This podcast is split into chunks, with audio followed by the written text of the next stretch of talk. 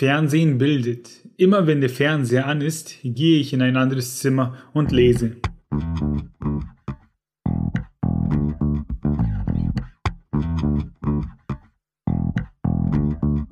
Herzlich willkommen zu Lesen und Lesen lassen, dem Bücher- und Schreibpodcast mit Martin und Maxe.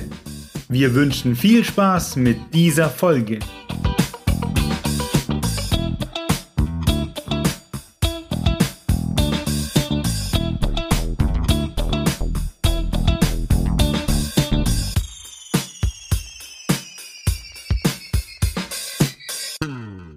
Martin, ich glaube, du wärst tatsächlich jemand, der in ein anderes Zimmer gehen würde und würde einfach lesen. Die würde ich das zutrauen. Pass auf, das war mal geil. Meine Freundin schaut ultra gern Love Island auf RTL 2. Und dann haben ja. wir uns das angeguckt und als sie das erste Mal den Vorschlag gemacht haben, hat das zu gucken, da habe ich schon mit dem Kopf geschüttelt und so, ja gut, schaue ich es mir mal an und ah, diese Leute und ist das anstrengend. und nach ein paar Folgen habe ich zu ihr gesagt, wollen wir nicht mal was Intelligentes gucken? Und dann hat sie gesagt, da hat sie mich zitiert und hat gesagt, wolltest du nicht mal den Bachelor gucken? Weil es mich interessiert, was da passiert. Ja, also Trash-TV kann man sich schon geben, aber ja, ich nehme lieber das Buch in die Hand und lese. Und wenn ich einen Film oder eine Serie schaue, dann meistens gezielt und nicht in der Hoffnung, dass gerade irgendwas kommt. Ja, da bin ich bei dir. Also so irgendwie so Free TV oder so läuft bei mir auch höchst selten. Meine ein, mein einziges Guilty Pleasure ist das Dschungelcamp. Und das kommt Gott sei Dank nur einmal im Jahr. Ich, ich, ich, ich weiß nicht, wo du die, die Kraft aufbringst, es zu gucken. Aber das denkst du dir vermutlich auch über Dorf Island. ich meine, ich könnte jetzt hier länger philosophieren, warum ich mir das angucke, aber ich glaube, das ja. hebe ich mir vielleicht mal für eine Anekdote auf oder so. Das Zitat von eben, das ist ja von, oh Gott, hoffentlich spricht ihn richtig aus, Groucho oder Grucho Marx. Ein Groucho Marx. Groucho Marx, US-amerikanischer Schauspieler und Entertainer. Den kennt man auch von den Marx Brothers. Das ist so ein Name, den kenne ich, aber ich könnte jetzt nicht spontan eine Nummer nennen. Aber du, du wüsstest, Groucho Marx, wenn du, wenn du den googelst und siehst den, dann weißt du sofort, wer das ist. Der hat ein sehr markantes Äußeres. Der geht so ein bisschen in Richtung Charlie Chaplin von seinem von seinem Äußeren. Ja, aber hast du der spontan so, so, eine, so eine Nummer von ihm, die man kennt im Kopf? Die kann ich dir auch nicht sagen, aber der hat so einen ganz dicken Schnauzer und so mhm. dicke Augenbrauen und so eine, der hat meistens so eine Rundbrille auf. Den, wenn man den sieht, erkennt den jeder, selbst ah. heute noch. Der ist nicht der Einzige, der jemals ein Zitat zu Büchern gesprochen hat, sondern zu Bücherzitaten gibt es ganz viele.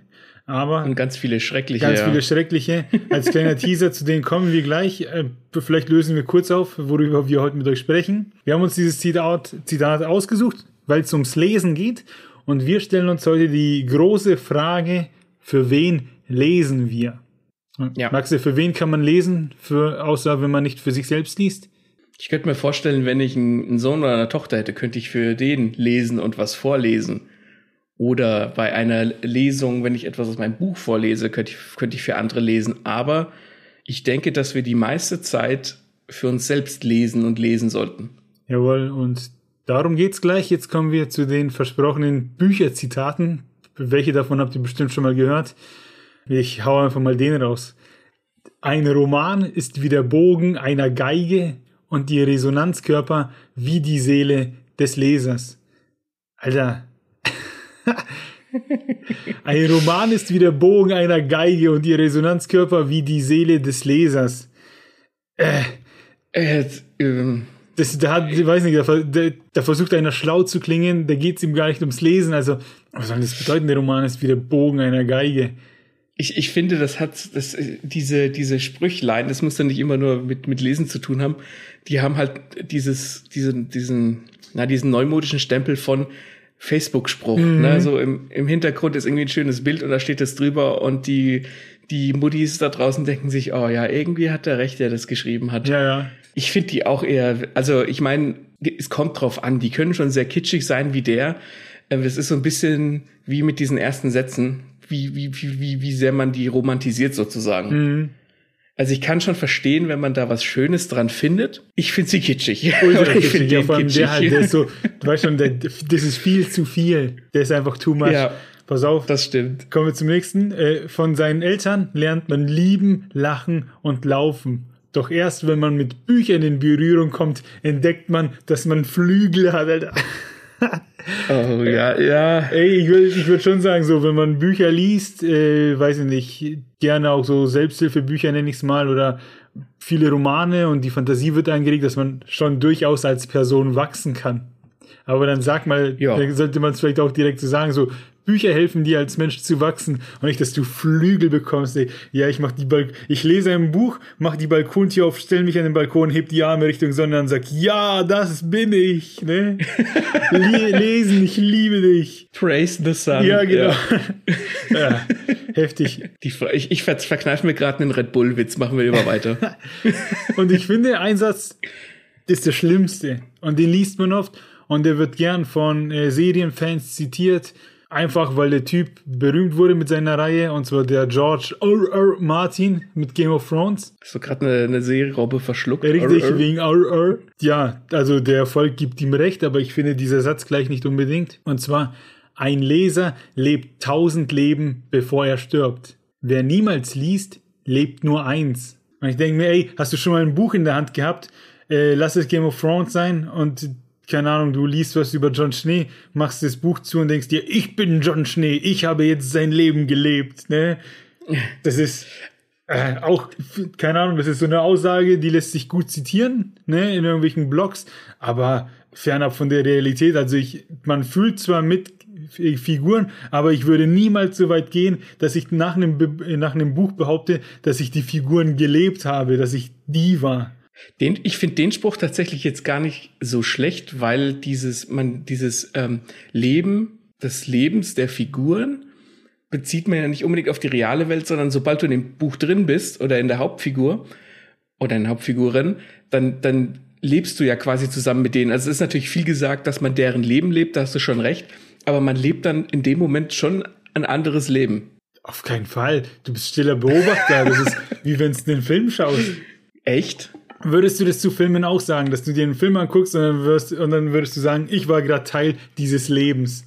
Nee, weil, weil Filme, ähm, weil Filme eine visuelle Komponente haben, die dich ja trotzdem trennt von, vom, ähm, vom echten Leben. Aber ein Buch hat ja keine visuelle Komponente. Das heißt, du musst dir alles selbst vorstellen und steckst viel näher drin oder viel, steckst viel mehr in der Geschichte drin, als du es bei einem Film oder bei einem Videospiel oder bei irgendeinem visuellen Medium je tun würdest. Wenn das gut geschrieben ist, dann, dann hat das ja auch einen Einfluss. Wenn was spannend ist, dann rast dein Herz und so weiter. Also ich würde das jetzt nicht komplett ausschlagen. Ich würde ich würde nicht sagen, dass man dieses Leben mit in, ins reale Leben nimmt. Aber in dem Moment, wo du das Buch liest, und das Buch ist vielleicht sehr gut, glaube ich schon, dass man, dass man sagen könnte, dass man das Leben des Protagonisten gerade irgendwie mitlebt oder miterlebt. Das wäre jetzt aber das stärkste Argument deiner dialektischen Erörterung. Alles danach wird nur noch schwächer. Also, ich weiß nicht. ich finde, ja. ich finde, ich finde auch, dass mit diesen tausend Leben, das hat mich an ein anderes Zitat erinnert äh, von Shakespeare. Das ist, glaube ich, aus Julius Caesar aus seinem Theaterstück. Und da, der, den Spruch kennen auch ziemlich viele. Und zwar heißt der, der Feige stirbt schon vielmal eher stirbt. Die Tapfern kosten einmal nur den Tod. Also von wegen mhm. tausend Leben leben und nur einmal leben, wenn man nicht gelesen hat und so. Ich finde es so krass, wie du hier einfach spontan den Shakespeare raushaust. Tja. Seht ihr mal. Wir sind hier. Ne? High-Quality-Podcast. Eben. Aber ja, den finde ich, den finde ich schon cooler, weil das ist, das ist, geht dann schon so mehr ein bisschen in Richtung Motivation, ne? Ja. Und die aber vorher, die lullen dich ein. Die so, uh, ich bin so ein Bücherwurm und ich umarme mein Buch und ich lebe jetzt dieses Buch, weil ich es küssen möchte und sowas. Ich, ich sag mal so, es ist ja schön, wenn, wenn jemand ein Buch so mögen kann und kann sich da so reinprojizieren, das macht ja Spaß. Das ist ja auch im Prinzip das, was wir suchen, wenn wir ein Buch lesen. Wir wollen ein Buch lesen, das so geil ist, dass wir uns da drin irgendwie ähm, verlieren können. Und dann ist, dann gönne ich das jedem, der, der das, der das gefunden hat bei einem Buch oder so. Aber diese Sprüche, die sind halt, die haben halt oftmals sehr viele hochtrabende Worte und sehr viele bedeutungsschwangere Worte, aber es steckt halt nicht viel dahinter. Die sind halt irgendwie aufgebläht. Ich merke schon, wir spielen heute guter Kopf und böser Kopf. ja. Ich würde dir eine Frage stellen und zwar meinst du, also es gibt ja diesen Satz, es gibt ja auch einen anderen Satz, den man oft hört, und zwar lesen habe ich keine Zeit für. Und mm. über unsere Lesegewohnheiten haben wir ja schon mal gesprochen. Deswegen würde ich gleich mal jetzt ein Jahr später mit der Frage anknüpfen, meinst du, man kann Lesen zur Gewohnheit machen? Klar, ich glaube, also ich meine, ich finde, du bist das beste Beispiel. Du liest, ich würde sagen, du liest jetzt nicht extrem viele Bücher. Es gibt bestimmt Leute, die noch Bücher noch viel, viel ja. mehr wegfestspannen und wegatmen. da stellt sich dann die Frage, wie sehr die sich damit beschäftigen. Aber ähm, ich finde, du bist das beste Beispiel. Ich sage jetzt mal, du liest roundabout pro Woche ein Buch. Jetzt, also wirklich ja. ein normales Buch, kein Comic, kein Manga, ein, ein, normales Buch. Und das kann man schon machen, wenn man sagt, ähm, wenn man sich halt verabschiedet von diesen Bachelors und, und Love Islands, dass man sich halt berieseln lässt und dann sagt, okay, Lesen ist mein Hobby, ich setze mich jetzt hin, ich lese ein Buch oder ich lese ein Buch, das mich interessiert und dann lese ich das nächste. Das kann genauso ein Hobby sein wie Videospiele oder Schreiben oder Malen oder Sport treiben. Also ich glaube schon, dass man das zur Gewohnheit machen kann, ja. Ja, ich glaube auch, dass ähm, Leute, die das eben sagen, oh, sie würden so gerne und so, die, die haben da völlig falsches Bild von den Leuten, die Bücher lesen, weil niemand sagt, dass man die Hälfte des Buches dann sofort lesen muss, sondern mhm. am Tag reichen ja schon zehn Seiten. Dann hast du ja auch gelesen. Oder wenn du nur drei Seiten gelesen hast, dann hast du, ja. du, du musst quasi einfach nur machen und wollen. Weil es ist jetzt, ne, 2022 hat angefangen, wir sind jetzt schon im März und wir zwei haben unsere Jobs, wir haben den Podcast, ähm, du schreibst sogar jetzt noch mehr an deinem Buch, als, also mehr als, zu, mehr, mehr als zuvor mhm. und hast dir vermutlich auch trotzdem Zeit gefunden zu lesen. Wo, ja, wobei ich ein bisschen von den klassischen Büchern in den letzten Jahren, ein, zwei Jahren weggekommen bin, einfach weil ich ein sehr langsamer Leser bin. Oder nicht sehr, aber ich bin ein langsamer Leser und nehme mir da Zeit für. Und die Zeit fehlt mir beim Schreiben einfach ein bisschen, weil ich dann lieber den, ich habe den Drang äh, zu schreiben und selbst was zu schaffen.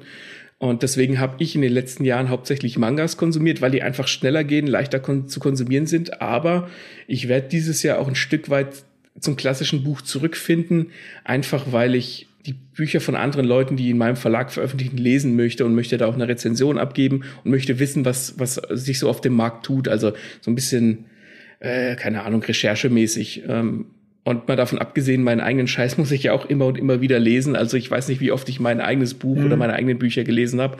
Das ist kostet ja auch Zeit, also ja. Ja, wobei Mangas ja auch äh, von der Zeit, von der Zeit Intensitäten nicht zu unterschätzen sind, weil da gibt es auch mhm. äh, dicke Brummer, nicht nur die, die kleinen von Carlsen, sage ich mal. Und ja, weil du hast ja dann vor einem Jahr erzählt, du hast so sein Ritual, morgens hockst du dich hin mit, meinem, mit deinem Kaffee und dann liest du das parallel. Läuft das bei dir noch? Ja, das läuft noch, ja, ja. ja. Ich habe heute Morgen hab ich, hab ich da gesessen und hab, hab gelesen. Und bei mir ist es so, ich habe jetzt auch meine Leseliste für 2022 gemacht. Auf Leselisten, äh, über Leselisten sprechen wir heute auch noch.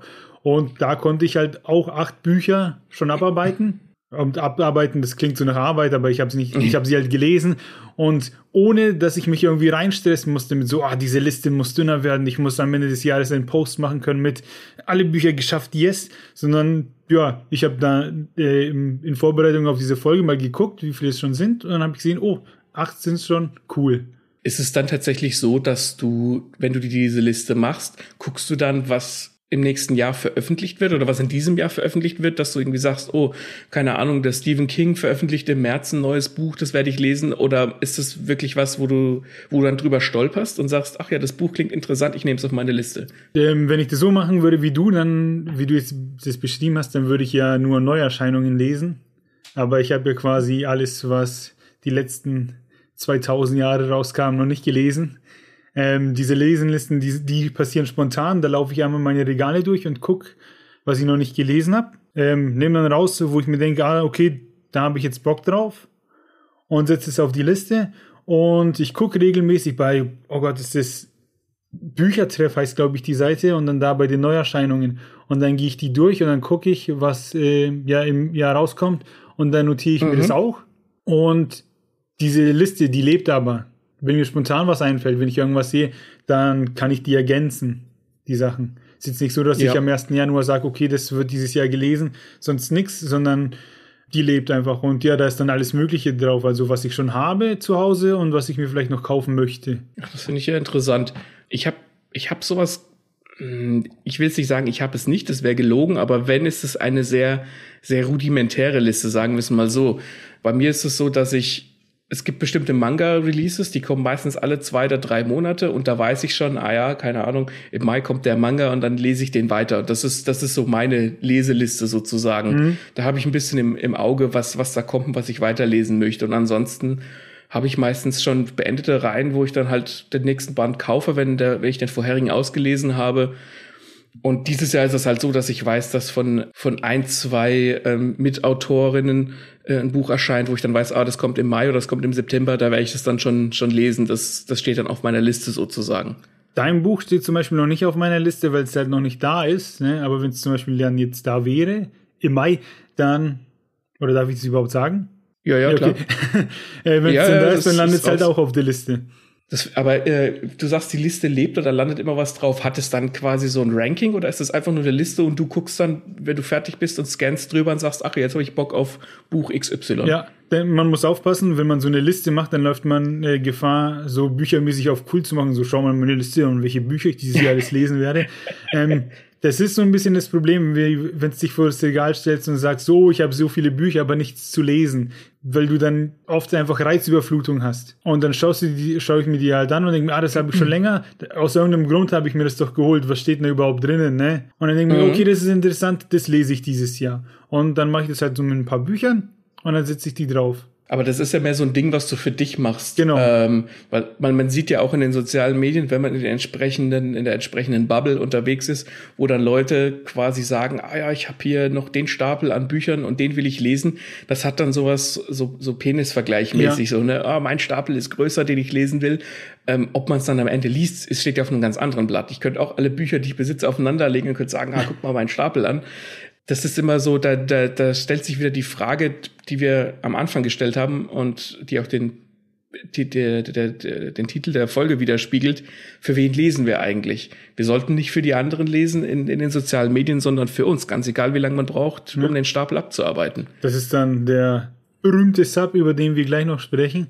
Was ich noch ergänzen möchte, ja, die, Lese, die Leseliste, die habe ich ja, wie du auch schon gesagt hast, die habe ich für mich, wenn ich ein Buch durch habe und mich frage, okay, was, ne, worauf habe ich als nächstes durch, dann habe ich eine kleine Auswahl. Weil wenn ich mich jedes Mal ähm, aufs Neue vors Bücherregal, äh, vors Bücherregal stehen, stellen würde und mir denken, so, hm, was mache ich und dann suche ich etc.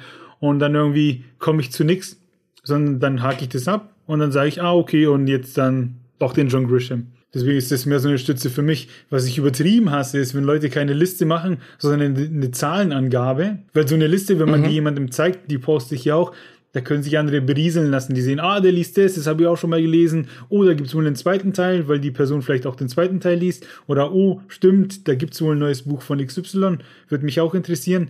Aber das Schlimmste ist so eine mhm. Zahlenangabe. Und die sieht man bei diesen Bookstagrammern auch oft. Und zwar in der Bio steht dann sowas wie 23 200, also dass sie schon 23 Bücher von ihren 200, die, sich vor, die sie sich vorgenommen haben, äh, gelesen haben. Und da stelle ich mir dann die Frage, worum geht's hier? Geht's hier um Qualität oder Quantität? Ne? schau mal, wie viele Bücher ich lesen ja. kann, aber was ich lese, ist im Prinzip egal. Ja, genau, das könnte ja genauso gut ein lustiges Taschenbuch sein oder das wöchentliche Reweblättchen, was ich gelesen habe. Und dann kann ich wieder äh, den, den Counter um eins erhöhen. Ich, das, das spielt ja. genau in diesen, in diesen äh, Schwanzvergleich rein, den ich eben erwähnt habe, ja. Finde ich, finde ich auch ein bisschen seltsam, weil das hat, das hat keine, keine Substanz. Das macht man nicht für jemand anderen. Das macht man nur, um anzugeben, sozusagen. Wie du gesagt ja. hast, wenn du eine Liste postest, du hast, ich weiß nicht, ob du es dieses Jahr, Anfang des Jahres gemacht hast, äh, auf, auf unseren, also auf den Lull. Ja äh, Kanälen. Letztes Jahr hast du es auf jeden Fall gemacht. Und wie du sagst, da kann man sich ja äh, angucken, was der andere so liest. Dann stellt man fest, oh ja, der Martin liest zum Beispiel gerne Thriller oder Krimis oder da ist auch mal ein Sachbuch dabei. Ist ja interessant. Das hat einen Mehrwert für andere und das finde ich, Mehrwert für andere finde ich in sozialen Medien generell immer gut. Wenn man es nicht für sich, sondern, sondern auch für andere macht, so dass man halt irgendwie ins Gespräch kommt, weil kann sein, dass der andere auch einen coolen Buchtipp hat. Ja, immer, was soll ich denn fragen zu 23 von 200? Was? 23 Bücher? Wann? Sag doch mal welche. Ja, genau. Sagt der andere, nee, es ist mir zu viel. und dann echt viel und dann können sich die Leute so darin suhlen, so, ja, weil ich wirklich so viel lese. So, ja, der, keine Ahnung, da liest du keine Bücher, da greifst du Bestätigung ab. Ja, ist so. Du hast eben den, den Sub angesprochen, den Stapel ungelesener Bücher. Steht bei dir daheim dann auch so ein Stapel ungelesener Bücher rum, wo du einfach runternehmen könntest, wenn du wolltest? Stapel, ja, nicht ganz, sondern bei mir ist das einsortiert im Regal und auch nicht quasi sortiert nach gelesen, nicht gelesen, sondern mhm. halt alles schön nach Autoren und nicht nach Farben. Und ich finde, dieser Sub ist so ein übelst romantisierter Begriff. Das hast du vorhin auch schon gesagt. Das ist so, oh, schaut mal, ich habe so viele ungelesene Bücher und ich kaufe mir noch mehr Bücher. Und das ist so ein Szenebegriff geworden, um so ein bisschen sein Image zu pflegen und dem Image gerecht zu werden. Aber mhm. mit Lesen hat das nicht wirklich was zu tun. Da sieht man in diesen Reels immer so, ich beim Bücherkauf und dann, oh, mein Sub guckt böse. ne? äh, weiß nicht. Da fühlen sich die, die Leute, ich habe mich noch nie schlecht gefühlt, als ich mir noch ein neues Buch gekauft habe, äh, weil ich wusste so, oh, ich habe noch so viele ungelesene Bücher so dieser Sub, ja, da frage ich mich halt, fühlen sich die Leute wirklich schlecht oder fühlen sie sich auf Insta Gänsefüßchen schlecht? Das ist, das ist tatsächlich eine gute Frage, weil ich glaube, dein Mindset ist da einfach anders, weil du weißt, wenn du dir ein neues Buch kaufst, dass du es über kurz oder lang irgendwann lesen wirst. Aber ich, ich kann das nachvollziehen. Also wenn ich, wenn ich könnte und wenn mir die Person, die mit mir in diesem Haushalt lebt, nicht immer wieder auf die Finger klopfen würde und sagt, wenn du dir einen neuen Manga kaufst, dann musst du auch alte Mangas verkaufen, weil wir keinen Platz haben, Klammer auf, was nicht bedingt, unbedingt stimmt, Klammer zu. ich, ich, hoffe, die Eva hört das nicht.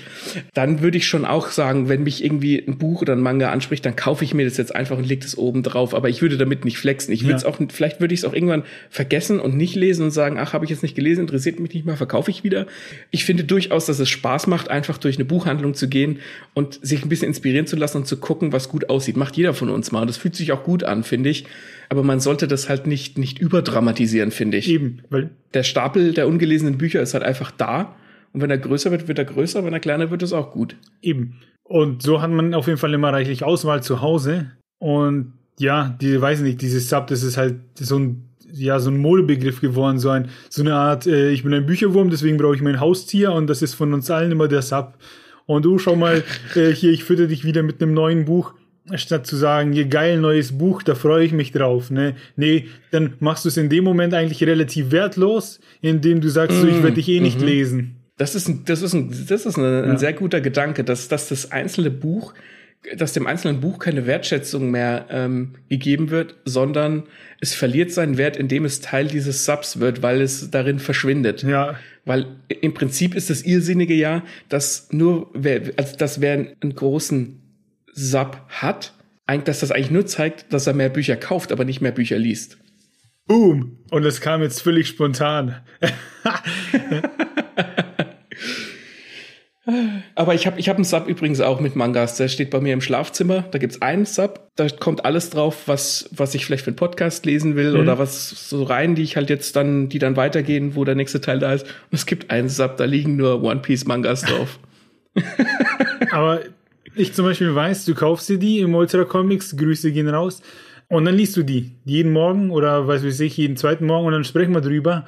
Und dann ist das, ja, wie du, da wird One Piece, sage ich mal, einfach wertgeschätzt und nicht quasi der Stapel höher gemacht, dass du dann deine Jacke drauf aufhängen kannst, sondern ja, einfach durchgeballert. Ja, ja ich meine, ja, ich bin halt, ich bin da mehr bei dir, ich kaufe mir halt was, damit ich es lesen, damit ich es am Ende auch lese. Ja, ich, ich will das nicht kaufen, damit es rumliegt, weil ich vermutlich irgendwann dafür einen Anschiss kriege. Ähm, ich finde, ich persönlich finde es aber auch schön, wenn ich, wenn ich was habe. Ich habe das ausgelesen. Es ist vielleicht der, keine Ahnung, der achte Band von der Reihe und dann kann ich das ins Regal schieben und denke mir, ah, da steht jetzt irgendwann die ganze Reihe voll mhm. und dann mhm. freue ich mich. Ja, das habe ich äh, mit Berserk so gehabt und äh, ich muss ehrlich gestehen, mit Jojo auch, weil diese Bücher einfach so geil gemacht sind von Jojo, diese englischen gebundenen Ausgaben. Ja, da gebe ich das, die, die sehen auch, die sehen auch aus, als, als wäre das irgendwas total Besonderes. Und, aber es ist im Prinzip in Anführungszeichen nur ein Manga. Die, die sehen gut aus im Regal, da gebe ich dir vollkommen recht. Das deutsche Äquivalent wäre quasi der Brockhaus, ne? du bist, glaube ich, der erste Mensch der Welt, der Jojo mit dem Brockhaus verglichen hat und ich feiere. Ich würde klatschen, wenn es nicht so laut wäre. Da können wir uns jetzt die Frage stellen, was wir lesen. Wir lesen ja. scheinbar Mangas. Und ja, wenn den Podcast hört, weiß, dass ich Thriller lese, da weiß, dass ich historische Romane lese. Du liest viel gern Fantasy und Science Fiction und solche Sachen. Da findet man uns überall ein bisschen. Hat sich das gewandelt jetzt zum Beispiel durch den Podcast oder den Insta-Konsum? Noch nicht, aber es wird sich wandeln. Ähm, da, ich habe ja vorhin gesagt, dass ich gerne von anderen Autorinnen, die auch beim Dunkelstern Verlag Klammer auf, Grüße gehen raus, Klammer zu, ähm, veröffentlichen, dass ich da das ein oder andere Buch ähm, lesen möchte. Ich habe mich da, glaube ich, für vier Bücher eingetragen, für die ich dann auch äh, auf Instagram Werbung machen möchte und möchte da rezensieren, weil ich die Leute mag. Da traue ich, da, da begebe ich mich dann schon in anderes Fahrwasser. An eins zum Beispiel, das erste, was jetzt dann ansteht, ist, äh, der, der Titel ist Burning Hearts von äh, Elisa Winters. Mhm. Und das ist Romantasy. Also da gehe ich dann so ein bisschen in die Romance-Richtung.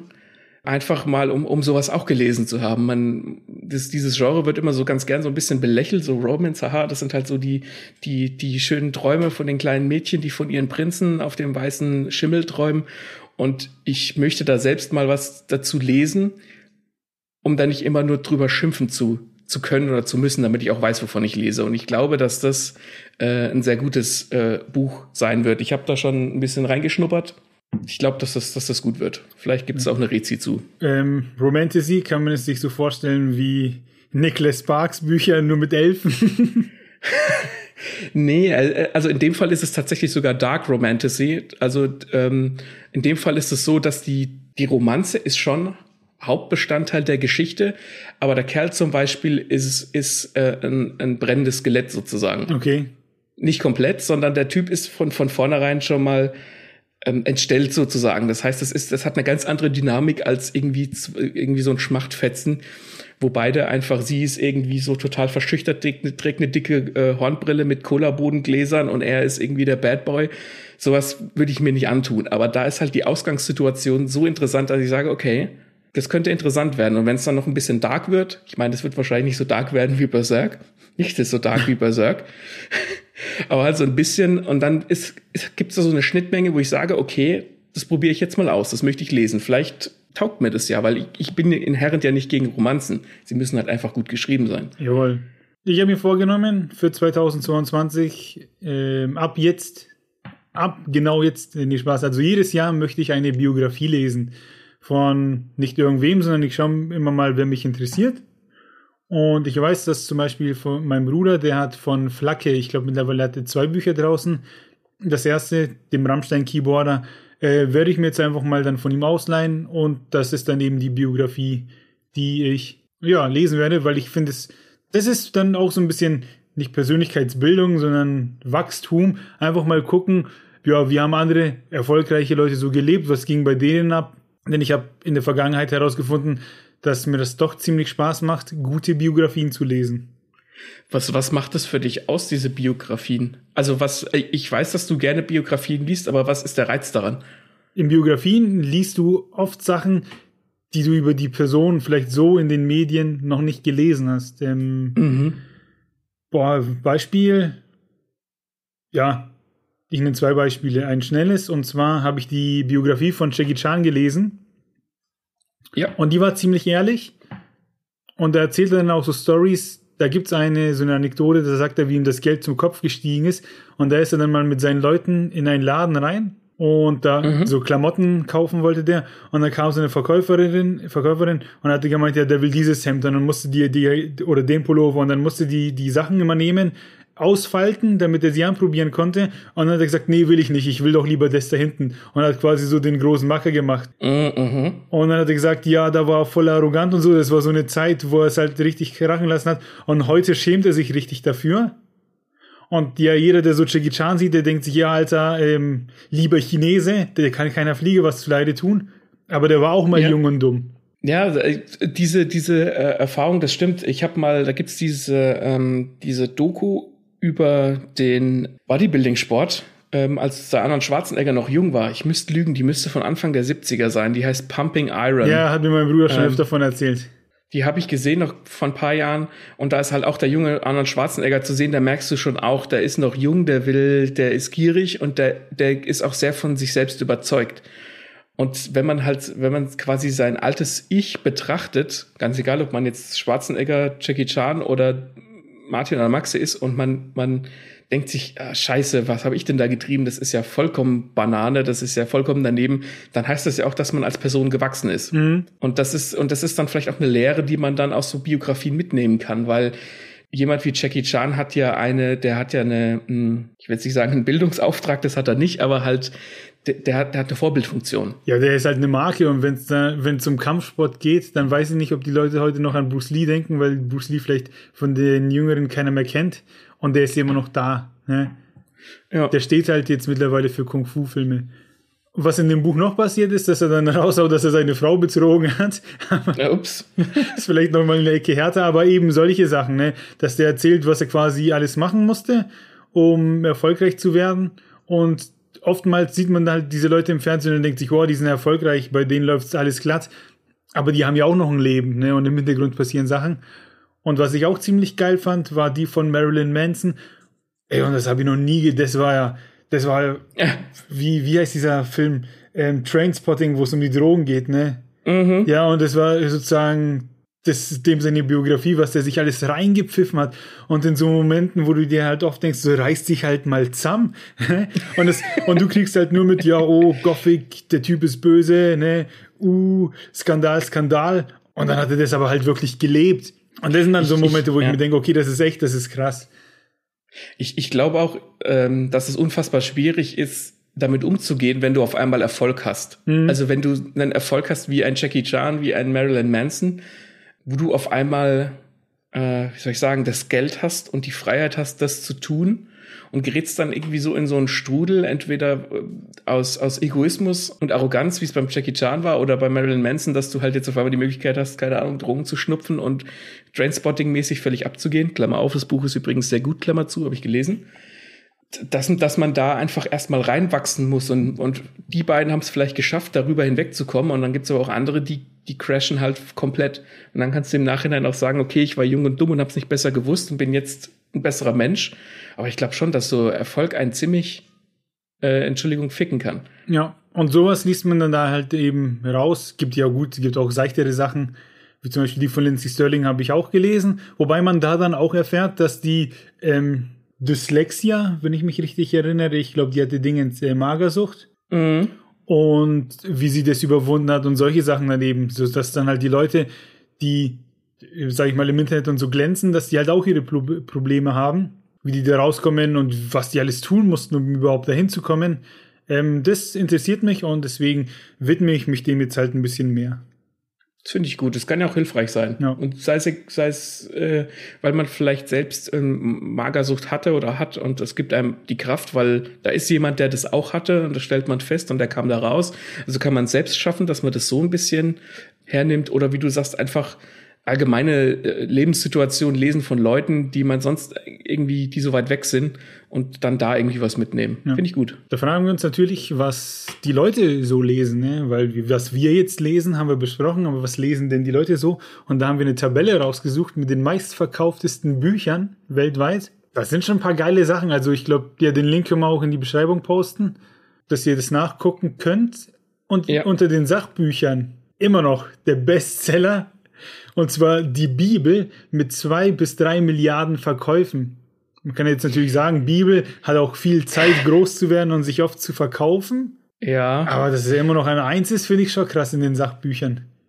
Gut, die Bibel liegt natürlich auch oftmals in irgendwelchen Hotels aus und sowas. Ja. Das kommt auch noch hinzu. Was, was ich viel, viel krasser finde, ist die Tatsache, dass die Bibel unter Sachbüchern steht. Stimmt. Eigentlich sollte das dann unter, ja, weiß nicht. Fiktion, Belletristik. Also ich, ich äh, äh, ja, da gibt es ja so Unterkategorien, so sowas wie, so ich sag mal, Ich-Bücher oder so Selbstreflexionssachen. Ja, nicht mal das, finde ich. Ich meine, die, die Bibel ist im Prinzip eine Sammlung von, ist, ist eine Geschichtensammlung. Und vielleicht hört man das jetzt schon raus. Ich bin jemand, der der Religion nicht unbedingt zugetan ist, dem ich ganz und gar nicht. Aber die Bibel ist per Definition kein Sachbuch. Das ist nichts, was passiert ist. Das ist ja. nichts, was dir. Hä? Das weiß ich auch nicht. Äh. Auf jeden Fall kann man sagen, dass äh, die Mao-Bibel auf zwei ist und der Koran auf drei. Also Religion wird weltweit noch immer sehr groß geschrieben. Aber wie, so, wie gesagt, diese Bücher, die hatten auch viel Zeit, sich zu verkaufen. Was aber krass ist, ist, dass zum Beispiel Manifest der kommunistischen Partei auf vier ist. Und das hatte nicht so viel Zeit. Naja, es hatte schon auch mehr Zeit als die meisten anderen Bücher, würde ich sagen. Aber trotzdem, das liegt wahrscheinlich einfach daran, dass, dass Russland und China so groß sind. Also dies, das sind ja kommunistische oder, oder Länder, die durch, durch den Kommunismus geprägt sind. Vielleicht liegt es daran, weil die auch relativ viele Einwohner haben. Ist schon interessant, ja.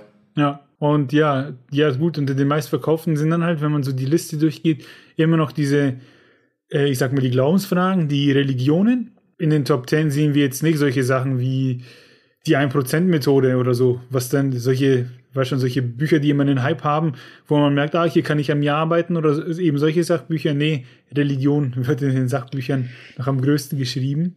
da frage da frag ich mich tatsächlich, was für einen Mehrwert diese Sachbücher haben, weil wenn ich mir diese, ich meine, das Manifest der kommunistischen Partei, ja, da kann man, das kann man lesen und kann da vielleicht was mit rausnehmen, wie man es machen kann oder nicht machen sollte. Das verstehe ich schon. Aber viele religiöse Sachen, die ja spirituell angehaucht sind, die für mich per se, per Definition keine Sachbücher sind, da sind ja auch so Sachen dabei wie auf Platz neun das Buch Mormon, was ja kompletter Unsinn ist. kompletter Unsinn. Dass, dass, dass das so verkauft wird oder noch so oder, oder so verkauft wurde, finde ich komplett Banane. Da finde ich noch besser das Pfadfinderbuch auf Platz acht da steht ja wahrscheinlich irgendwas drin. Das ist ja wirklich ein Sachbuch, das mhm. dir hilft. Ich stelle mir es vor, wie das äh, hier das schlaue Buch von Tick, Tick, Trick und Track, wo halt irgendwie alles drin steht. Das ist bestimmt sehr nützlich. Oder auf Platz 10 ist das äh, über das dreifache Vertreten, also so ein Vertreterbuch, wie du Sachen vermutlich verkaufst, kann ich auch nachvollziehen. Aber der Rest ist diese ganzen Religionskacke, Verstehe ich komplett nicht. Wer kurz überlegt hat, ob er Religion, Religionskacke drin lässt. Ja, ich meine, ich will da niemanden verprellen, der gläubig ist. Ich bin's nicht. Man versteht deswegen auch nicht, warum das bei Sachbüchern steht, aber dann gehen wir besser zu den meistverkauften Romanen. Das ist etwas unverfänglicher. Da sehen wir allerdings auch ähm, die Klassiker. Also, wie man vielleicht vermutet, weil es immer noch so aktiv bzw. präsent in den Läden ist, auf drei Harry Potter, auf zwei Herr der Ringe, das sind ja so Franchises, die, mhm. sind gewaltig. Und auf eins, eins, das ich gar nicht kenne, eine Geschichte aus zwei Städten. Sagt mir aus dem Stegreif auch nichts, was jetzt vielleicht nicht unbedingt für unseren Podcast spricht. nee, müsste ich jetzt auch nachgucken, eine Geschichte aus zwei Städten. Vielleicht hat das auch einen äh, englischen Namen, wo wir sagen, ach ja, klar. Stimmt. Das ist die, das ja. und das Buch und das hat einfach eine, eine deutsche Übersetzung, die, die mit uns nicht, nicht funktioniert. Auf jeden Fall ist es auf eins. Vielleicht brauchen wir es auch gar nicht lesen, ne? wurde ja schon so oft verkauft. Ähm, habt ihr gut vorgearbeitet, Leute. Danke. Ich, ich gucke jetzt, nee, das heißt im Original auch A Tale of Two Cities. Von wem? Charles Dickens. Okay. Von dem hat man schon mal gehört. Ja. Auf der 4 ja. haben wir auch den Hobbit oder Hin und Zurück. Ähm, der Traum der Roten Kammer auf der 5. Und dann gab es keins mehr auf der 6. Ha, Agatha Christie mit dem meistverkauftesten Krimi aller Zeiten. Der König von Narnia kommt auf der 7. 8, Sie. Ich nehme mal an, dass das von Stephen King. Stephen King ja. ist, ja. Der kleine Prinz und der Alchemist. Ja, das sind so Bücher, die kennt man. Der kleine Prinz wird ja auch immer durch diesen einen Satz mit das Wesentliche sieht man mit dem Herzen. Durch das Zitat wird das ganz gut verkauft und der Alchemist ist so eine Nummer, die hört man immer wieder mal. Ein Kumpel von mir hat es gelesen, der hat gesagt, ich soll es auch lesen was ich interessant finde, wenn man diese beiden Listen gegenüberstellt, dass die Geschichte aus zwei Städten mit zwei Millionen Käufen bei Romanen auf Platz eins steht und das wäre bei den Sachbüchern nur der, äh, der achte Platz. Stimmt. Das, das heißt, die Sachbücher werden um ein Vielfaches so viel mehr verkauft als Romane, was zeigt, wie unfassbar stark die Religion auch noch in den Menschen verankert ist. Ja, Wobei da wahrscheinlich auch noch der logistische Aspekt kommt mit, dass wenn man diese Sachbücher kauft, die Religionsbücher, dann kauft man für eine Organisation immer gleich mehrere und Romane werden ja meist, denke ich immer, hm. von Einzelpersonen ja. gekauft. Aber dennoch ist die Diskrepanz, ja. guck mal, von, Krass, ja. ich meine, die zwei bis drei Milliarden im Vergleich zu 200 Millionen, das ist komplett irre im Prinzip. Kennst du Skimming? Nein. Bitte klär mich auf. Skimming, das ist wohl eine Art des schnellen Lesens, egal ob Bücher oder generell Text. Und zwar geht es da wohl darum, dass man einen Text überfliegt, nach Schlagwörtern sucht und dann feststellt, ah, okay, es lohnt sich, diesen Text zu lesen. Da frage ich mhm. mich natürlich, also ich finde es krass, dass man sich sowas beibringen kann, weil es gibt wohl, es gibt, ähm, das habe ich dann recherchiert, wohl mehrere Möglichkeiten, oder viele Möglichkeiten, das Lesen zu trainieren, so wie wenn man einen Muskel trainiert und dass man schneller liest bei gleichbleibender Informationsaufnahme, weil es ja Quatsch, wenn du einfach schneller liest, aber halt weniger mitnimmst, sondern man soll sich beibringen können, schneller zu lesen und gleichzeitig eben genauso viel Information aufzunehmen. Und ich finde es krass, wenn man ja. aus Lesen einen Sport macht. Ja, ich, ich, ich, ähm, ich finde das seltsam. Ähm, weil das ja, wo wir wieder bei der Frage vom Anfang sind, lesen ist ja kein Wettbewerb. Ähm, und wenn ich ein Buch langsamer lese als jemand anderes, der schnell liest, das heißt ja nicht automatisch, dass er mehr aus dem Buch rausgenommen hat als ich oder umgedreht. ich sag mal so, es ist vielleicht von Vorteil, wenn du ein Buch schneller lesen kannst und dieselben Informationen rausnimmst, weil du dir einfach Zeit sparst und mehr lesen kannst. Das kann ich auf einer logischen Ebene nachvollziehen. Aber halt diese, dieses Skimming lernen, damit man Zeit spart, das finde ich von der Grundidee, das geht so konträr, warum man ein Buch liest. Das ist ein bisschen wie die Leute, die sagen, ich schaue mir Netflix-Serien auf anderthalbfacher Geschwindigkeit an. Mhm. Ja. Wo ich mir dann denke, das ist doch komplett Banane, weil ich möchte doch in diese Geschichte eintauchen. Ich möchte mir ja Zeit für ein Medium nehmen, um es erleben zu können. Das ist ja, ich gucke ja Sachen nicht, um am Ende sagen zu können, dass ich geguckt habe. In dem Fall ist ja einfach der Weg das Ziel.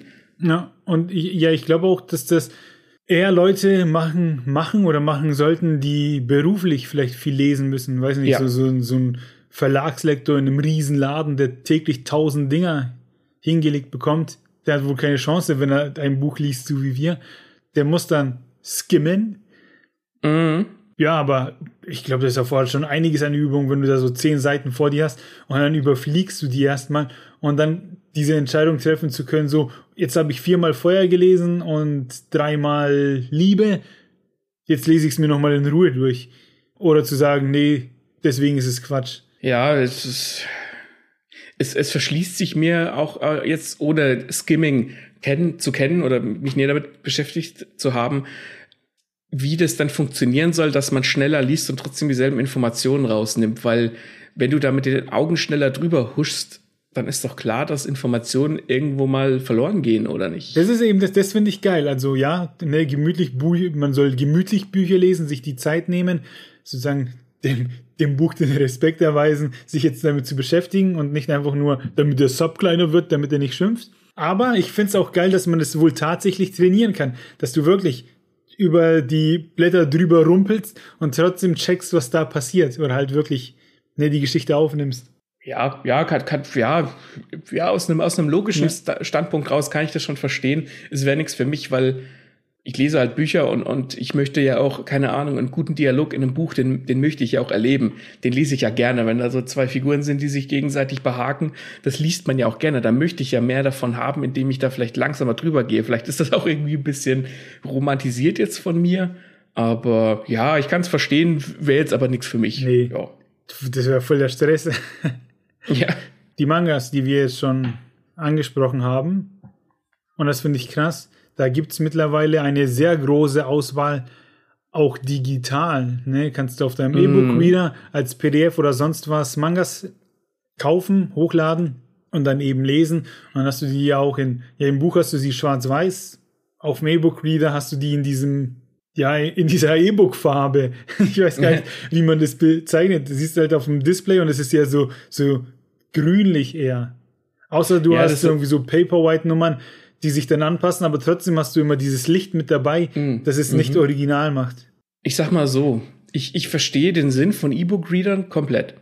Ähm, Gerade Bücher sind oder dickere Bücher sind halt bequemer zu lesen auf so einem auf so einem E-Book-Reader und das das und, und das nimmt auch im, im äh, Regal weniger Platz weg. Ich verstehe das. Ich verstehe das auch bei Comics, ich verstehe es bei Mangas, bei Graphic Novels verstehe ich vollkommen. Kann jeder machen, wie er möchte. Ich persönlich bin aber, was was das angeht, old-fashioned, ich weiß nicht. Ich habe gern den, den Manga und den Comic in der Hand, so dass ich auch mal das Panel oder das, was da gezeichnet ist, näher angucken kann. Das kann ich am, am E-Reader auch, aber es hat für mich eine andere Wertigkeit, wenn ich das mit einem richtigen Buch machen kann, als mit einem Bildschirm, weil ich guck so in so viele Bildschirme rein, mhm. dass ich das wertschätze, wenn ich das halt einfach mit meinem Auge zoomen kann und nicht mit meinen Fingern. Und was mich immer stört bei so digitalen Comics ist, ähm, wenn die eingescannt sind, siehst du manchmal die Rückseite von der anderen Seite, die so durchscheint, mhm. ganz leicht. Das ist so, das ist halt so ein, ja, so ein technisches ja. Ding. Das, das stört mich, aber das ist nur eine Kleinigkeit. Ich bevorzuge den Geruch von, von Büchern oder den Geruch von, von Comics und dass ich eben das alles genau angucken kann. Ich habe ja, ich bin, ich bin da voll bei dir. Also Bücher lese ich sehr gerne mittlerweile auf dem, fast lieber, mittlerweile, echt fast lieber auf dem Kindle. Verstehe ich, ja. Fast lieber auf dem E-Book Reader. Ich möchte hier kein, keine Werbung machen für große Unternehmen. Aber ich habe mal Naruto gelesen auf dem E-Book Reader. Und mhm. ja, da, da fehlt, äh, keine Ahnung, da, da fehlt dann halt einfach echt was. Ich sag mal, die Wärme. Das war so ein bisschen wie Abarbeiten, wirklich da hast du diese Panels so irgendwie gequetscht, kam mir das alles vor, aber es war halt nicht gequetscht, es ja trotzdem gut gemacht. Ja. Aber es ja, war halt einfach es, nicht ja. dasselbe. Es ist, es ist halt bei, bei Buchstaben, bei einem Buch, die Buchstaben schwarz auf weiß, da ist es ja eigentlich im Prinzip wurscht, ob es auf einem Papier steht oder ob es auf einem Bildschirm steht. Und das sollte bei Comics auch so sein, aber es fühlt sich einfach anders ja, an. Ja, das ist wirklich ich, so. Ich kann das auch nicht rational erklären. Und was für mich überhaupt nicht gehen würde, wären zum Beispiel wie beim, sieht man jetzt bei uns öfter auch äh, vom Splitter Verlag, so große, fette Comic-Bücher, so Graphic Novels, die aussehen, als könntest du sie als Mordwaffe verwenden. Ja. Und die siehst du, das sind so Klötze und du hast noch keine Seite gelesen und denkst dir, boah, okay, das ist imposant, das ist geil. Ja. Wie die Story dann am Ende ist, muss ja dann jeder für sich selbst bewerten. Aber allein von der Aufmachung her ist es so gut, das würde ich niemals digital haben wollen. Das, das willst du im Regal stehen haben. Ähm, einfach weil es ja gut aussieht. Und ja. das hast du dann auch wie so ein Baby mit ne, im Arm, so legst es dir auf den Unterarm, weil manche so fett sind. Und die kosten ja auch nicht, nicht wenig Geld oftmals. Ist so. Dafür sind es halt aber auch krasse Dinger. Und da frage ich mich ja. dann auch, weil diese Comicwelt, die ist so riesig, wie man sich solche Bücher überhaupt ja raussucht, ne? Weil es gibt ja diese bekannten, so Marvel, Spider-Man und so, und dann kaufst du dir halt immer den Helden, den du am besten findest. Aber abseits dessen gibt es ja. hier so viel, da gibt es wirklich halt Krimis, Thriller und so Geschichten einfach nur in diese fetten Comicbänder gepackt. Das, das manchmal, dass ich mal in äh, Ultra Comics gehe, einfach nur hoch zu denen Büchern und schaue ich mir mal an, was es da so gibt. So, wie, wie, schaut man sich dann, was einen interessiert? Weil die bleibt ja im Prinzip auch nicht mehr übrig, als hinten zu lesen, was in dem Comic passiert und dich vielleicht so ein bisschen vom Cover beeindrucken zu lassen. Und ja, die kosten ja auch, keine Ahnung, 28 ja. Euro aufwärts. Und das ist dann für mich so ein Medium, ich nehme das brutal ernst. Wenn ich in den Buchladen gehe und ich sehe ein Buch, einen Thriller und denke mir, oh, das könnte interessant sein, äh, Mängelexemplar 4 Euro oder okay, jetzt gibt es das Taschenbuch für 12 Euro, nehme ich mal mit. So einfach könnte ich es mir bei so einem nett machen. Ja, ähm, es, es wird einem nochmal die Wertigkeit klar gemacht, weil die Wertigkeit ist einfach nicht vorhanden, wenn du auf den Download-Button klickst auf deinem E-Reader und hast es dann halt einfach auf deinem Bildschirm. Da, da wird einem nicht klar, wie viel ja. Arbeit dahinter steckt. Das ist, da ist dann nochmal eine Abstufung, wenn du jetzt hier ein, in Anführungszeichen Comic-Heftchen kaufst oder eins von diesen, von diesen kleinen Mangas, da ist es nochmal was anderes. Und dann kommt halt diese Stufe, die du jetzt genannt hast, diese 30 Euro Wäscher, die halt, wo halt wirklich was drin ist, die was hermachen. Und da wird dir dann klar, okay, wenn ich jetzt 30 Euro dafür ausgebe und das lese und da liest man auch eine Weile dran, dann dann möchte ich auch, dass es im Schrank gut aussieht. Dann kaufe ich mir das, weil es auch optisch was hermacht. Und das funktioniert auf dem E-Reader halt überhaupt nicht. Das seht ihr öfter, dass wir jetzt immer mehr mit solchen Sachen ankommen, weil, ja, wir haben uns nicht verliebt, sage ich mal, aber wir haben ein Interesse gefunden. Ne? Wir gucken immer mal wieder rüber zum Comic Dame und schauen, ob die Dame zurückschaut. ja. Seht ihr auf Insta. Und Insta ist jetzt das nächste Thema. Und da frage ich mich, kann man als Bücherliebhaber, als Bücherpodcast, als Bookstagrammer auf Insta gehen und sich selbst noch treu bleiben? Weil wenn man einmal in dieser Bücherbubble ist, sieht man überall Bücher und Kerzen und Bücher und Federn, alles schön inszeniert, weil man halt mhm. seine Rezi verkaufen möchte. Aber irgendwie sieht er dann meistens kein schönes Bild, sondern nur so die Inszenierung dahinter und den Ruf, bitte gib mir ein Like und lies jetzt meinen Text, der folgt. Mhm. Wir machen das auch. Ne, jetzt kommen wir ein bisschen zur Selbstreflexion. Aber wir machen dann halt mal, sag ich mal, einen schnellen Schnappschuss und wir wollen einfach nur schnell sagen, hey, wir haben jetzt dieses Buch, weil es interessant aussah, oder wir haben das gelesen, hört unsere Rezi. Ich weiß nicht, ne, das ist jetzt sehr subjektiv, aber reflektieren alle so? Oder ja, geht's geht's oftmals wirklich noch ums Buch oder geht's ums Verkaufen des Buches oder um den um den Verkauf hm. des Posts? Das ist eine gute Frage. Ich meine, man muss das mal so betrachten, wenn jemand gerne liest und hat vielleicht auch Spaß daran, so ein Buch irgendwie zu inszenieren mit einer Kerze oder mit einer Feder oder was auch immer, das ist das ist ja schön. Der, der, der, diejenige oder derjenige soll Bilder davon machen, soll die posten, das tut ja niemandem weh. Das ist okay. Ähm, ich glaube aber, wenn es um dieses Verkaufen von den Rezensionen geht und wenn derjenige damit das gerne macht, also keine Ahnung, ein Buchblogger zum Beispiel oder eine Buchbloggerin, wenn einem, wenn, wenn demjenigen das Buch gefallen hat und sagt, boah, das Buch hat mir echt richtig gut gefallen, da möchte ich, das möchte ich ein bisschen in Szene setzen und nicht so, ah, scheiße, ich muss noch ein Bild von dem Buch machen, ah ja, nehme ich hier die Feder und da der, die Lichterkette und dann würde man das auch merken, dass man sich da einfach abhebt. Ja. Es geht da ein bisschen so, ja, wenn man in dieser Buchbubble drin ist auf Instagram, merkt man schon, dass das alles immer sehr pastellfarben ist. Es sieht alles sehr ähnlich aus und das verschwimmt und dadurch verschwimmen auch die Bücher. Und am Ende zählt aber trotzdem halt einfach der Inhalt, bin ich der Meinung. Ja, kritisch wird es vor allem dann, wenn man dann eben im, diese immer gleichen Bilder sieht und dann mhm. drunter steht, das ist ein sehr packender Thriller. Am allerbesten gefällt mir das Cover, das hat mich sehr angesprochen und dann ist die Rätsel schon vorbei, wo ich mir dann denke, so, hast du es überhaupt gelesen? Ne? Mhm. Ähm, oder hast du es geschickt bekommen und musst jetzt was Nettes darüber sagen? Ja, das ist. Ähm Man will natürlich auch den Leuten, die einem was schicken, nicht auf den Schlips treten. Richtig. Aber wenn man unsere Rezis hört, dann sprechen wir auch überwiegend positiv über die Themen. Das ist ja schön, ne, was Schönes aus den Geschichten zu ziehen. Aber auch wir ja. lassen es uns nicht nehmen, auch anzusprechen, was uns nicht gefällt. Ich will, ich will uns jetzt nicht loben. Ich will nur quasi sagen, wie wir es machen und dass ich das bei manchen ein bisschen vermisse. Ich kann da nur aus meiner Vergangenheit sprechen als, als Redakteur bei der SFT. Wenn wir jetzt tatsächlich ein Gerät hatten zum Test, das ein rechter Scheiß war, dann haben wir es ja gar nicht ins Heft genommen, weil wir gar nicht guten Gewissens sagen könnten oder es guten Gewissens empfehlen könnten oder guten Gewissens den Platz im Heft freimachen könnten für andere Sachen, die vielleicht besser sind.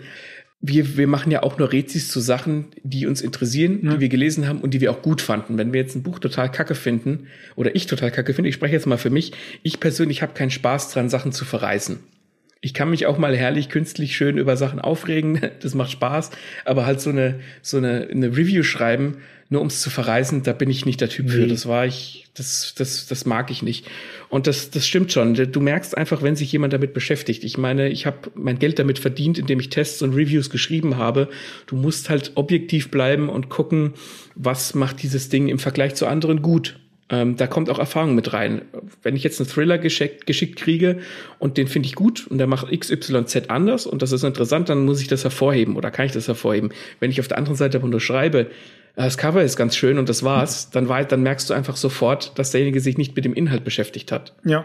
Und das ist, man muss da irgendwie Vergleiche und Erfahrungen haben, um das wirklich gut machen zu können. Weil selbst wenn ein Buch oder wenn irgendwas nicht so geil ist, dann habe ich trotzdem versucht, ein, zwei Sachen hervorzuheben, die dieses Gerät, in meinem Fall waren es halt damals Geräte, gut gemacht hat oder ähm, was es vielleicht besser gemacht hat oder was es hervorhebt.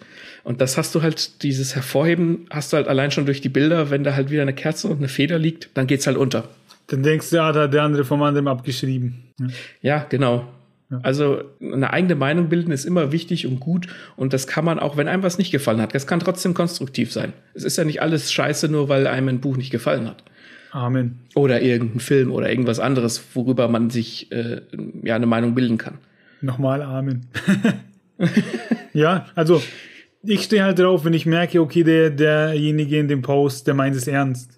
Ne? Mhm, und mhm. dann ist es, weiß ich nicht, dann sieht das Bild meine, also ich mag es, wenn ein Bild dann anders aussieht als das, was ich schon tausendmal gesehen habe und dann weiß ich, ja, okay, hier bleibe ich hängen und nicht, weil hier schon wieder der, der oder die Bücher verliebt ist, die dann zeigt so, oh, Rezensionsexemplar, deswegen finde ich es automatisch gut. Seid euch bewusst, was ihr schreibt, seid euch bewusst, was ihr tut und lebt euch gerne kreativ aus, aber verkauft nicht bitte einfach nur irgendwas. Ja, ich glaube, ein Problem mit diesen, mit diesen ähm, Reviews ist auch, dass man natürlich, wenn man so ein Rezensionsexemplar hat, geneigt ist, das besser zu bewerten. Und ich bin ja jetzt selbst in der Position, äh, in, ja, in der aktuellen Situation, dass ich äh, Buchblogger gesucht habe und ähm, ich persönlich würde mich am Ende, wenn mein Buch draußen ist und jemand rezensiert es, eher über eine Rezension freuen, die vielleicht nicht ganz so gut ist, aber ehrlich, als über eine ähm, Fünf-Sterne-Rezension, die alles rausfeiert. Weil man merkt das auch. Also natürlich freut man sich über eine Fünf-Sterne-Rezension, wenn jemandem es wirklich gut gefallen hat und auch selbst wenn man es nur rausfeiert, am Ende stehen fünf Sterne da, ist natürlich immer gut. Aber es fällt natürlich auch auf, wenn du dann auf Amazon irgendwie Rezensionen anguckst und liest eine Fünf-Sterne-Rezension und derjenige feiert das nur raus, das merkt man. Ja der, der Unterschied, der ist da. Selbst wenn, wenn 105 Sterne Rezensionen da sind, merkt man die fünf, ähm, die es ernst meinen. Also lasst, lasst euch da irgendwie nicht abstrecken von, ähm, es ist ein Rezensionsexemplar und ich bin demjenigen was schuldig. Ihr seid dem, dem Autor oder demjenigen, von dem ihr das Rezensionsexemplar bekommen hat, überhaupt nur schuldig, dass ihr eine ehrliche Kritik abgebt. Wir sind, Und wenn die begründet ist, dann kann die auch nicht so gut sein. Wir sind nur uns selbst was schuldig und zwar haben wir gerne Zeit mit diesem Buch verbracht.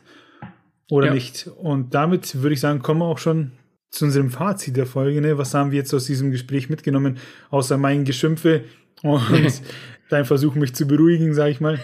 Die sagen, ja. wenn ihr Bücher lest, dann weiß ich nicht, Buch, das ist etwas, das, das kann man bewusst erleben. Und wenn man das macht, dann, dann macht man es im Prinzip für sich. Wer ein Buch zur Hand nimmt, der sollte es in die Hand nehmen, weil es ihn interessiert und weil er es von sich aus, weil er halt einfach Bock hat. Und ich nehme ungern, also ich, ich lasse mir gerne Bücher empfehlen und dann lese ich sie auch mhm. gerne, aber ich lese diese Bücher niemals, weil ich mir denke, ich muss das jetzt lesen, weil ich dazugehören will. Ne? Das ist nämlich absoluter Quatsch, weil wenn man dann nur noch Bücher liest, weil man meint, sie lesen zu müssen, dann ist es Arbeit und dann vergeht einem auch der Spaß, weil man sich denkt, so, wo sind denn jetzt die geilen Sachen? Also sollte man sich mit der Materie auseinandersetzen und lieber auf Qualität setzen. Qualität, das kann ja für jeden was anderes sein. Wenn man jetzt äh, mhm. Fantasy gerne liest, dann soll man halt dann, weiß ich nicht, Fantasy lesen und nicht, weil jetzt der neue Rambo ins Kino kommt und da gibt's ein Buch von und das spricht jetzt drüber, dass man dann plötzlich sagt so, oh ja, den Rambo, den lese ich jetzt auch und dann poste ich auf Insta, wie geil der ist, obwohl das halt nicht stimmt, aber einfach nur, weil man sich berufen fühlt. Kurzum, lest Bücher und habt Spaß dran. Ja, aber verkauft mir keinen Scheiß. Das wäre, nee, das wäre dann wieder, das, das wäre dann wieder die Entschuldigung dafür, dass sich andere nur inszenieren und damit würde ich das akzeptieren, aber das stimmt so nicht. Ich akzeptiere es, wenn ihr gerne Bücher liest, das mache ich, lest, das mache ich auch gerne, ne? Weil, aber macht keinen Sport draus, das würde ich sagen. Ja, ja. Macht, es ist kein Wettbewerb. Genau, lesen ist kein Wettbewerb. Gut. Maxe, wann kommt die nächste Folge? Wir haben das hier, also, äh, Entschuldigung. Die nächste Folge erscheint, Obacht, am 3. April. Das ist ein Sonntag und kein Mittwoch, weil es ist eine Sonderfolge. Boom. Und die nächste Folge danach, die nächste, es ist ja trotzdem eine reguläre Folge, aber die nächste Folge danach erscheint am, äh, jetzt muss ich in den Kalender gucken, äh, am 13. April. Also 3. April, 13. April, leicht zu merken. Hört rein, wird geil einiges los bei uns. Äh, vielen Dank fürs ja. Zuhören. Ich hoffe, ihr habt ein bisschen was mitgenommen. Wenn ihr unsere Meinung teilt, dann klatscht uns das überall hin. Und wenn ihr sie nicht teilt, dann klatscht ihr uns das jene auch überall in die Kommentare bei Instagram, YouTube, Facebook, auf WordPress haben wir eine wundersch ein wunderschönes Gästebuch. Ihr, ihr, erreicht uns, ihr erreicht uns auf jeden Fall. Wenn ihr Sind wir wieder in 2008 mit den Gästebüchern? Ja, genau. Schickt uns einen Brief. Also, ne, lasst uns teilhaben an, unseren, äh, an euren Gedanken. Wir machen sie auch mit unseren. Und wichtig ist, wir würden uns über jede Form von Likes und Feedbacks freuen. Auch auf, ja. besonders auf Apple Music, richtig? Nee, Apple Podcast. Apple Podcast. Da würden wir uns über ein paar Sterne freuen. Checkt das aus. Und mehr bleibt nicht zu sagen, außer heute Abend oder ja doch heute Abend Buch in die Hand nehmen, ein paar Seiten lesen und sich einfach daran freuen, zu tun, was einem Spaß macht. Auf Wiederhören. Auf Wiederhören. Der Spritpreis ist zurzeit scheiß hoch. Heizen ist zurzeit scheiß teuer. Ich frag dich, warum nutzen wir nicht diesen brennenden Feuerball am Himmel, der quasi unendlich Energie hat? Weil er so weit weg ist. Nee, keine Ahnung. Ähm, mir ist es auch aufgefallen. In den letzten Tagen habe ich immer wieder diese Memes gesehen mit, ähm, ich fahre mit dem Auto zur Arbeit, damit ich mir das Benzin leisten kann, zur Arbeit zu fahren, weil es ja scheinbar immer teurer wird. Und ja, es muss, glaube ich, so ein bisschen, so langsam muss das ins Bewusstsein der Leute dringen, dass es nicht billiger wird, weil das Zeug nicht auf Bäumen wächst. Es wird ja nicht mehr. Und mit jedem Liter weniger, den es davon gibt, steigt doch der Preis. Das ist doch logisch, oder nicht? Das ist, das ist logisch. Auf lange Sicht stimmt das ja auch. Ähm, ich meine, klar, im Moment sind es andere Sachen oder andere Ursachen, warum der Preis steigt. Aber äh, es ist einfach so, Dinosaurierfossilien sind halt einfach endlich. Genau. Ähm, und deswegen sage ich ja, es brennt da oben ein Feuerball, der ist Gott sei Dank weit genug weg. Ähm, aber den könnte man doch, in Anführungszeichen, dessen Energie könnte man doch abernten. Und ich ich habe mal vor Jahren habe ich mal die Doku gesehen, unser Kosmos, die Reise geht weiter, Klammer auf, Sätze empfehlen, Klammer zu. Und die sind zum Schluss gekommen, dass wenn man halt in der Wüste, weiß ich nicht, Sahara, Gobi, völlig wurscht, ähm, Solarpanels aufstellt und die Energie die Möglichkeit hat, die Energie zu speichern, das war das Problem, dann könnte man so viel Energie er, er, erzeugen, dass man auf die ganze andere Kacke gar nicht mehr angewiesen wäre. Und ich frage mich, warum tut man das nicht? Das sind so Dinge, das heißt ja, ich glaube, wer hat es gesagt, der Kant, der Mensch ist fähig zur Vernunft.